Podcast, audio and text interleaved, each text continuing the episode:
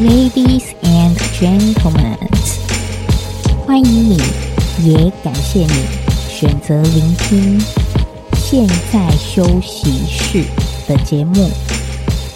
我是你的良师益友妮塔。正在为感情事烦心吗？你不孤单，你并不是一个人。我们一起听本集主角的故事。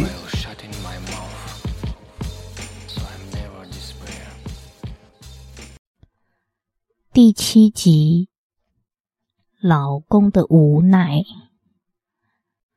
男人的心也是肉做的。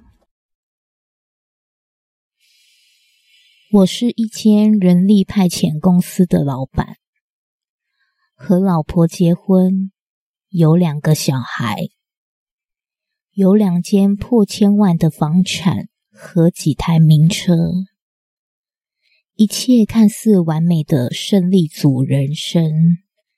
在这一年，却产生变化。我老婆居然爱上员工，老婆不顾一切的态度，我都看在眼里。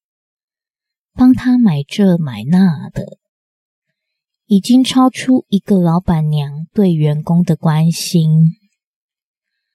那个员工似乎在外面欠很多钱。老婆也帮他跟债主们说谎，骗大家说这个员工已经没有在这里工作了。明明就是员工个人的感情问题，老婆却硬要出头，叫员工去留言骂他的女朋友，还找人去骚扰那个女人。这不是嫉妒是什么？最后还是我出面摆平一切。没过多久，老婆居然跑去警察局告人，因为那个员工跟我老婆哭诉说他被欺负。要不是老婆得了乳癌四期，我实在不想装傻。一方面要面对外面的善笑，只能硬着头皮说他们没有怎样，一切都是谣言；一方面还不能开除那个员工。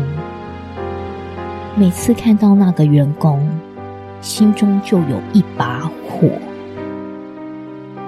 心好累。到底我该如何做？